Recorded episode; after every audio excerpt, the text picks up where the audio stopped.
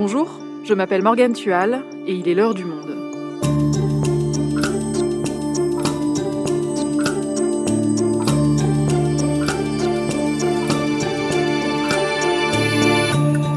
Aujourd'hui, si elles pouvaient revenir en arrière, certaines mères feraient le choix de ne pas avoir d'enfants. Pour elles, la maternité n'a rien d'épanouissant, leur charge mentale est écrasante et leur liberté leur semble perdue à jamais. Anna Vilchenon est journaliste au Monde. Elle a recueilli une centaine de témoignages de mères qui lui ont raconté leurs ressentis. Dans cet épisode, elle nous parle de la culpabilité qui accompagne ce regret maternel et elle esquisse des pistes pour s'en défaire. Le regret d'être mère, un tabou douloureux, un épisode produit par Esther Michon, réalisation Amandine Robillard.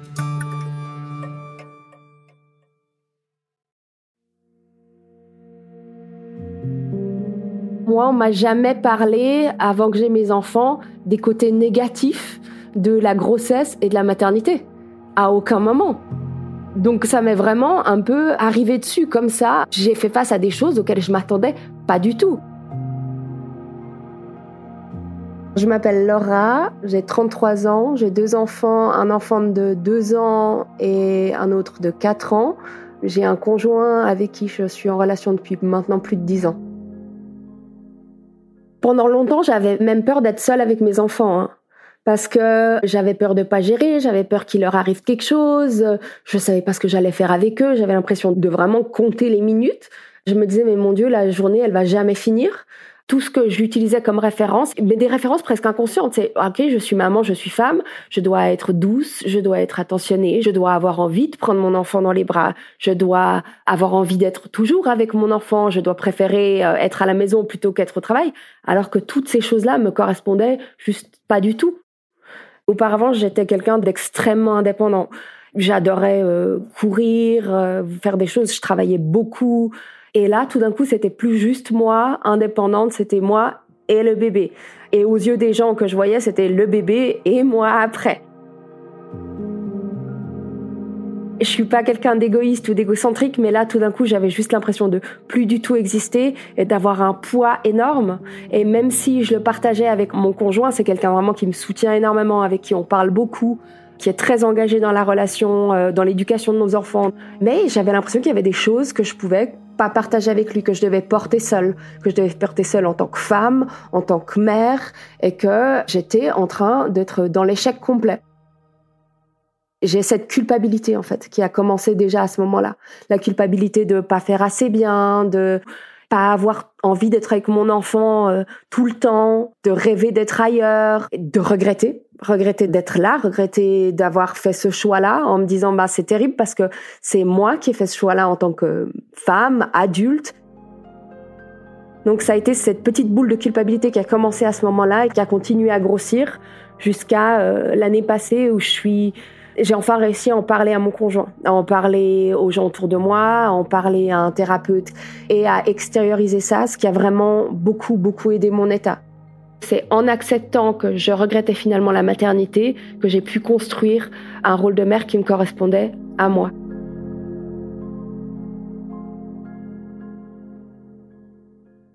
Anna, on vient d'entendre le témoignage de Laura. Elle fait partie des femmes qui ont répondu à un appel à témoignage que tu as lancé sur le site du Monde.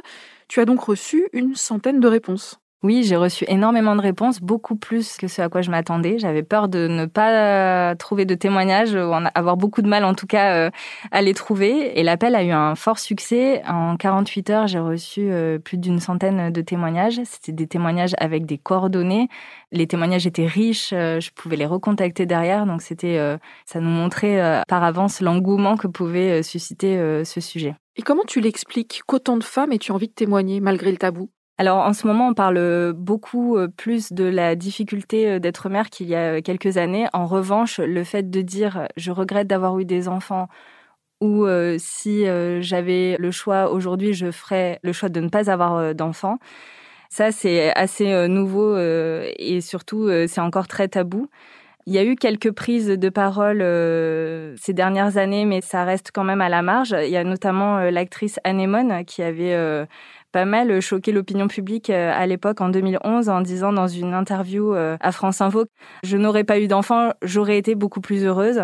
elle a été interrogée sur ce sujet-là à plusieurs reprises, notamment sur France 3, toujours en 2011. Le rapport que vous avez avec la maternité, d'après ce que j'ai pu lire, est assez étrange quand même. Vous regrettez d'avoir eu des enfants? Non, mais c'est pas étrange. C'est-à-dire que je, je bah, une fois qu'ils sont là, ils sont là. Hein, mais et bon, je les ai aimés. Enfin, je les aime toujours. Mais ce que je veux dire, c'est que c'est franchement pas indispensable au bonheur, contrairement à ce qu'on nous met dans la tête. Et euh, cette prise de parole, euh, par exemple, a été un déclic euh, pour Stéphanie, une des femmes que j'ai interrogées pour mon article. Elle a 46 ans, elle est mère célibataire de deux adolescents de 12 et 15 ans. Elle a mis des mots qui m'ont complètement éclairé et ouvert tous mes chakras.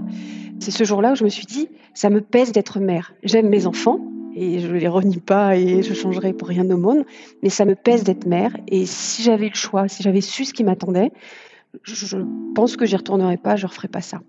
Donc elle, elle a été un déclic. Et plus récemment, notamment depuis MeToo, de nombreuses mères ont témoigné sur les réseaux sociaux.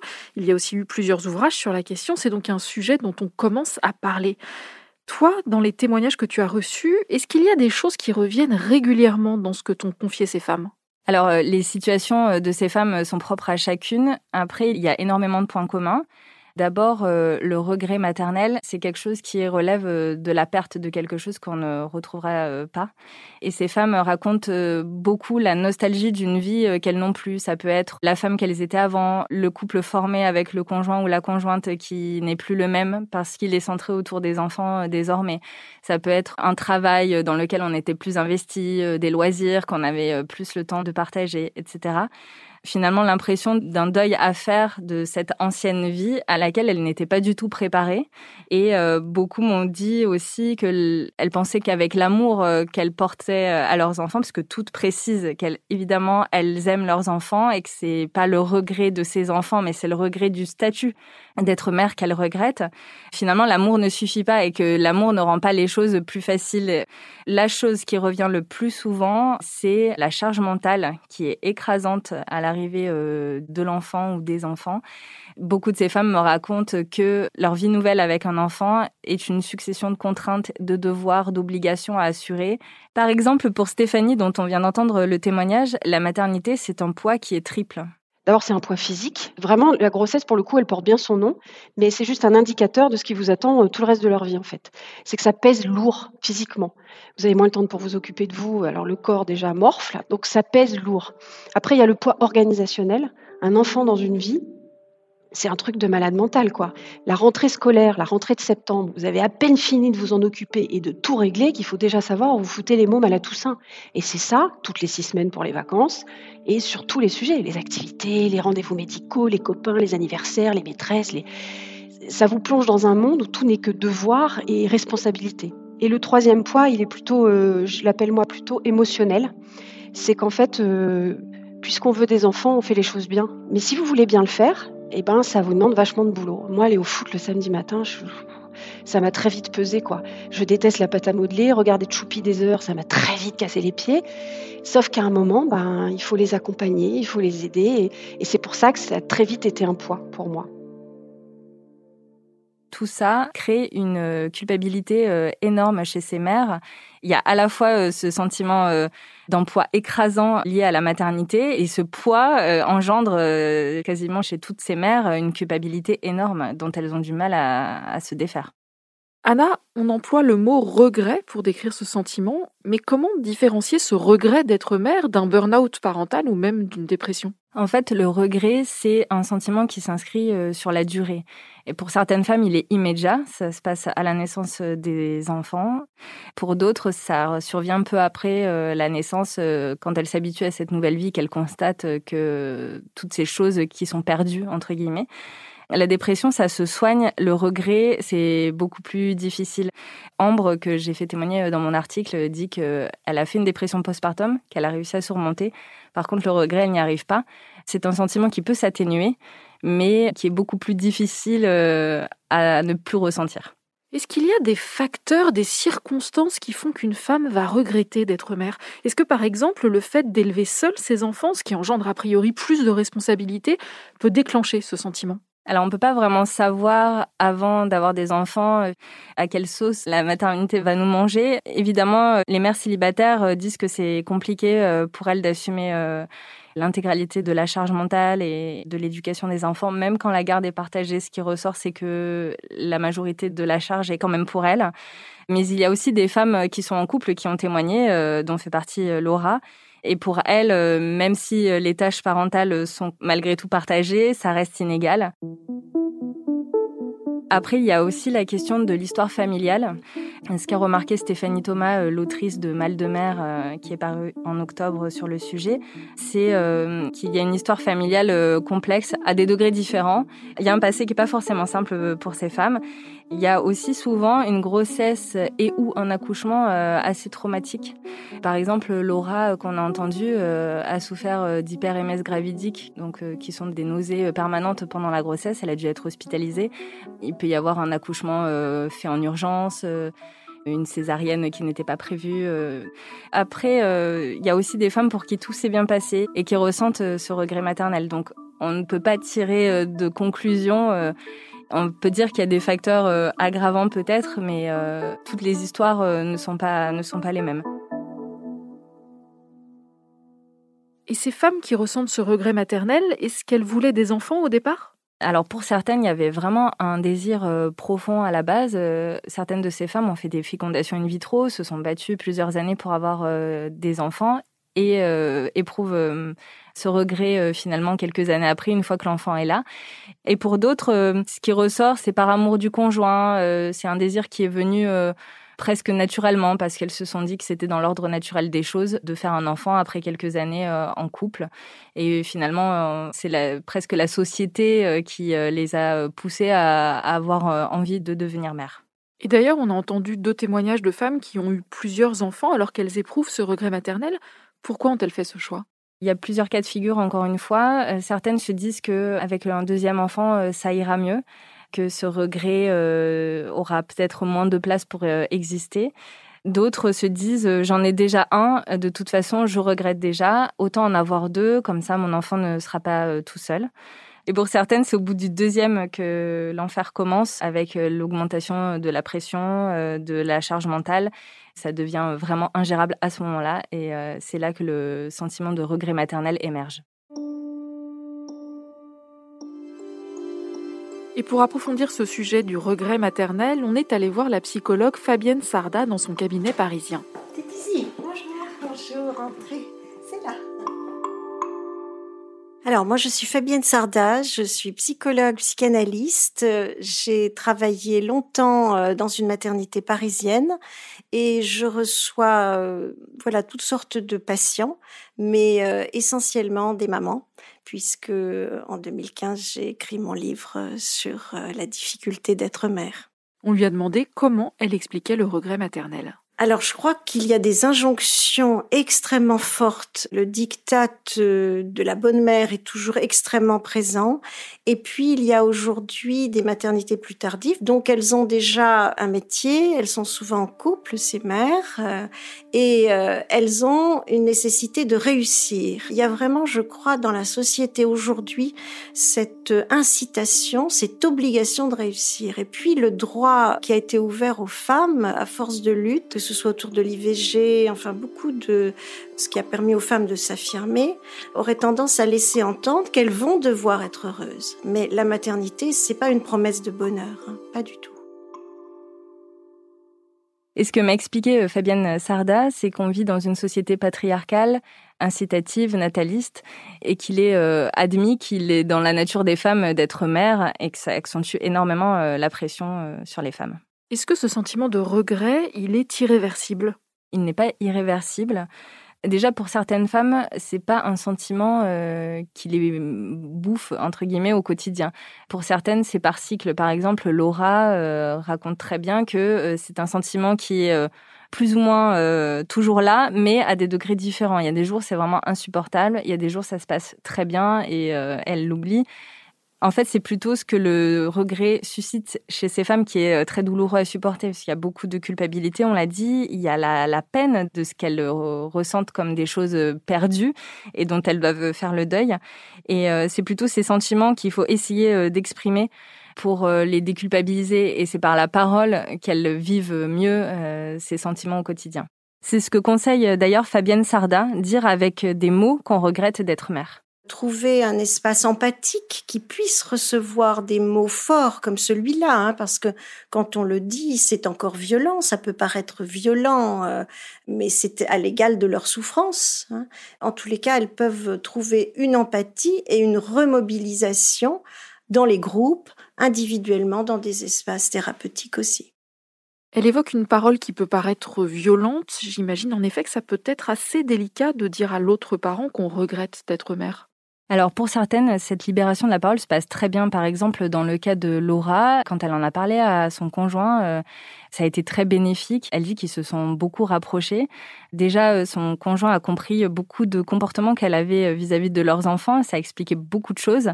Et ça a permis à Laura de se déculpabiliser énormément. Et d'ailleurs, elle dit aujourd'hui que elle trouve qu'elle est une meilleure mère maintenant qu'elle en a parlé et qu'elle elle a mis des mots sur ce qu'elle ressentait, justement parce que elle se pose des questions et qu'elle essaye de trouver des solutions avec son conjoint pour gérer au mieux ce sentiment. Par exemple, euh, aujourd'hui, euh, elle euh, dit qu'elle est beaucoup plus à l'aise dans l'organisation de la famille. Son mari prend plus en charge les jeux avec les enfants, les câlins. Donc chacun a défini un rôle qui lui convient. Pour d'autres, c'est plus compliqué. Euh, la parole soit n'est absolument pas euh, écoutée euh, ni reçue. Donc, pour ces femmes-là, la difficulté va être de trouver un autre espace de parole. Puis d'autres, ça va pas être le conjoint. Je pense notamment aux mères célibataires. Ça va être plutôt les amies. alors celles qui sont déjà mères et elles en parlent aussi pour certaines beaucoup à leurs amis qui n'ont pas encore d'enfants. Elles les poussent à s'interroger vraiment sur ce désir d'enfant. L'idée n'est pas de faire du prosélytisme contre la maternité, euh, c'est plutôt de les pousser à s'interroger euh, sur leur désir euh, de maternité. Et enfin, certaines en parlent également à leurs enfants. Alors en général, ils sont plus grands, ce sont des adolescents. C'est le cas de Stéphanie qui en parle avec ses deux fils sans problème, avec des mots évidemment adaptés et mesurés. L'idée, c'est de leur dire à quel point euh, le fait de les élever seuls peut parfois être compliqué.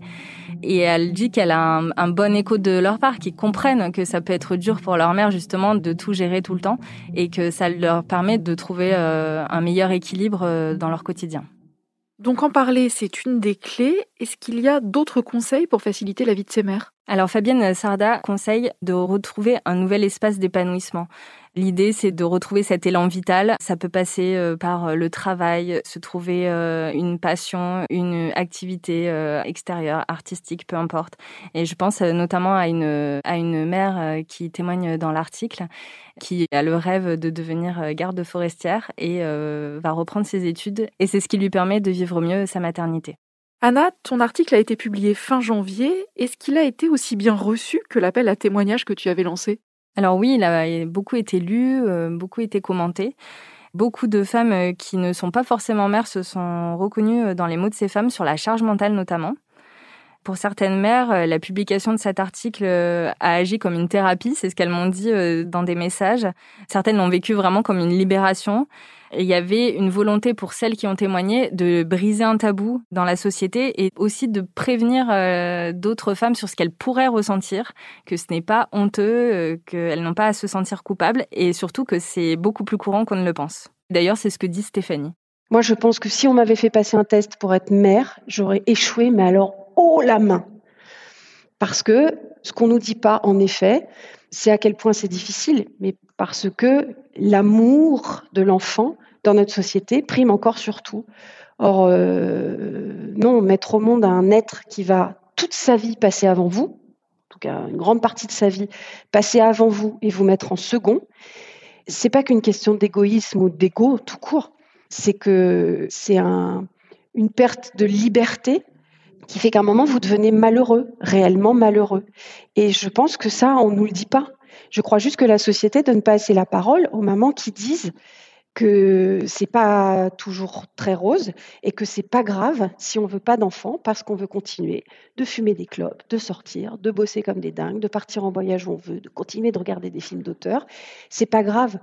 En fait, dire qu'on regrette d'avoir fait des enfants, c'est quasiment le tabou ultime pour une mère.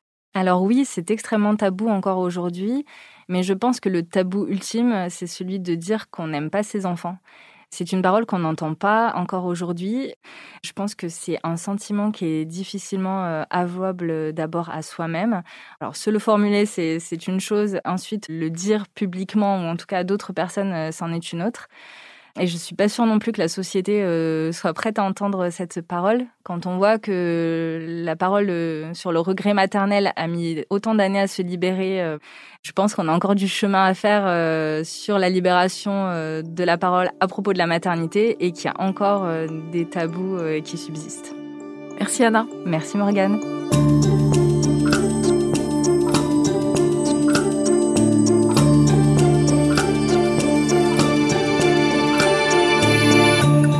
Et pour lire l'article d'Anna Villechenon sur le regret d'être mère, abonnez-vous à notre site lemonde.fr.